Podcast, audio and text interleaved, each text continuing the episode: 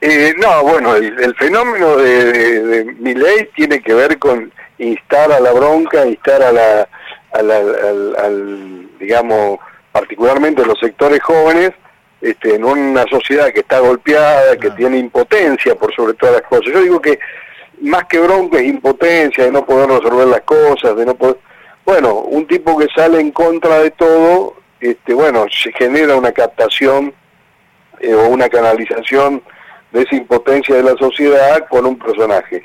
Lo que hay que tener en claro que esos personajes gobernando este, serían realmente un grave problema para la Argentina y para los mismos eh, sectores que hoy se sienten identificados con él. Son tipos que sirven solamente para estar en contra o para eh, tener una desvalorización del rol del Estado.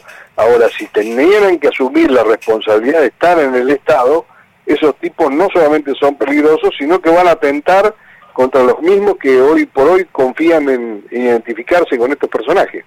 Ahora, eh, usan la democracia para, para instalar prácticas antidemocráticas, ¿no? Es, yo creo que Santoro le quitó el velo a Milei este, con, con lo que le respondió, ¿no? Y lo dejó un poco expuesto. Trabajó para Antonio Domingo Bussi. Bueno, bueno, bueno, por eso le digo, no, no, no estoy haciendo ni, refiriéndome a, a los oyentes respetuosos que están escuchando la audición este, para generar lo que yo repudio, que es hablar en contra de alguien. Nosotros podemos hablar positivamente de algo, pero realmente en este caso y por la pregunta que usted me hace, no puedo soslayar qué representan estos tipos.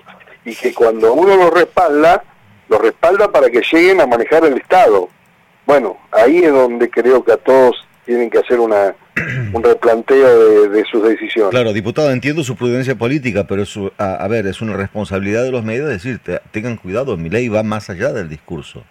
Eh, va, más allá del biribiri, es decir, trabajó para eh, un gobierno de facto como el de Antonio Domingo Bussi, eh, condenado por crímenes de lesa humanidad.